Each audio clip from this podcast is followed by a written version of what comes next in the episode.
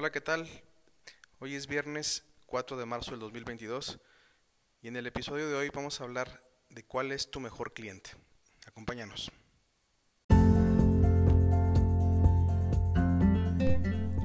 Hola, mi nombre es Luis Felipe Ríos y esto es Pensando como empresario, en donde comparto anécdotas, reflexiones y pensamientos que intento aplicar a la vida de los pequeños empresarios y emprendedores.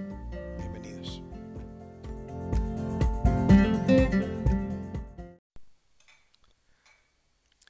El 2020, en el año de la pandemia, muchos negocios tuvieron que cerrar sus puertas por un buen tiempo.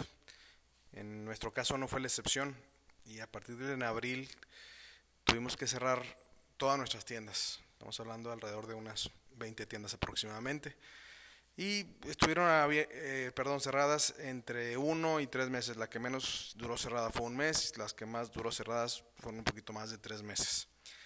Eh, fueron tiempos difíciles.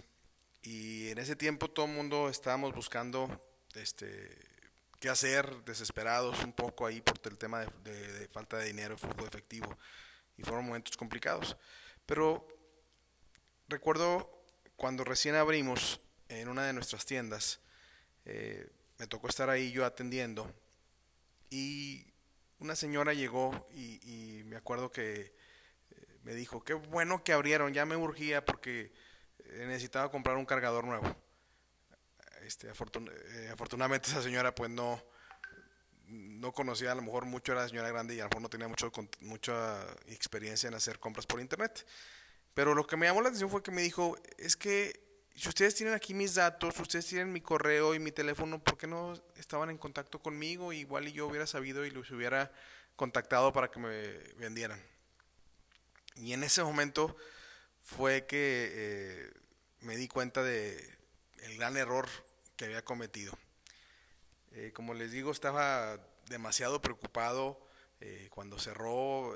fueron momentos muy, muy complicados porque no cerraron líneas de crédito, el, flujo de dinero dejó de entrar a la, empresa y, me preocupé por empezar a tratar de generar otro negocio, traté de meterme a otros giros que no son los míos.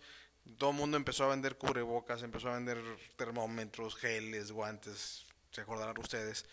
Y, este, y tratando de buscar nuevos clientes y, anunciándonos por internet, todo el mundo quiso vender por internet en ese momento, este, y, anunciando productos y lo único que hacía era que teníamos muchos likes, porque toda la gente estaba en sus casas encerradas viendo las redes sociales.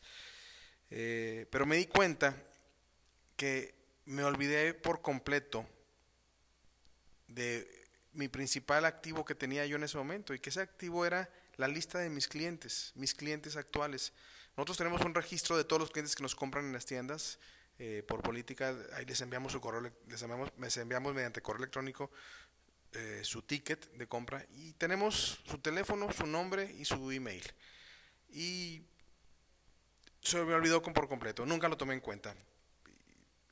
Yo pienso ah, hoy en día que lo mínimo que yo podía haber hecho a lo mejor era pues haberme metido, empezar a mandar correos, estando, eh, eh, haciéndome presente, a lo mejor este, tratando de, entregar contenido de valor para que ellos estuvieran presentes y que a lo mejor hubiera podido vender algo. Eh, pero en vez de eso, pues lo, descuidé y, se me olvidó. Y lo difícil de eso es que eso nos pasa muchas veces porque se nos olvida nuestros clientes que ya tenemos. Y se nos olvida también que el trabajo difícil ya lo hemos hecho. O sea, cuando tenemos un cliente ya nos ganamos su confianza, ya obtuvimos los datos de contacto, como en, como en el caso que les acabo de platicar, ya nos conoce nuestro producto. Entonces, la parte difícil ya está hecha. Y está demostrado que un cliente que ya nos compra es muchísimo más probable que nos vuelva a comprar otra vez que alguien que nunca lo ha hecho y que no nos conoce. Entonces, si de repente me quiero poner a venderle a alguien que nunca en su vida me, he topado palabra con él o he tenido una interacción con él, pues lo más seguro es que no me va a comprar de, una, de, de, inmediato. Pero los que ya nos conocen, pues es mucho más probable que nos compren. Entonces aquí la reflexión es preguntarnos, ¿hace cuánto que no tenemos contacto con nuestros clientes. ¿sí? Y por esa razón me permito darles tres sugerencias. Primero, antes de que nos enfoquemos a buscar nuevos clientes, vamos a buscar a los que ya tenemos. ¿Hace cuánto no los contactamos? Y empezar a servirlos a ellos. Eh, la segunda, en caso de que no tengas una lista de tus clientes, mi consejo es empieza a construir una base de datos de tus clientes, donde mínimo les pidas su nombre y su correo electrónico. De esta manera vas a empezar a crear una base de datos, una lista en la que tú puedas después, que aquí viene mi tercer, mi tercer consejo, es mantenerse en contacto con ellos de una manera constante. Pero ese contacto no va a ser para venderles, sino para aportarles cosas de valor que a ellos realmente les interesen y de ahí mantenernos siempre presentes en sus mentes.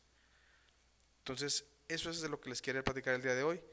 Espero que este contenido les ayude. Ah, y se me olvidaba, bueno, ¿quién es el mejor cliente?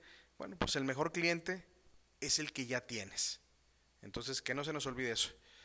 Que tengan un buen fin de semana y espero que este episodio les haya gustado. Hasta luego.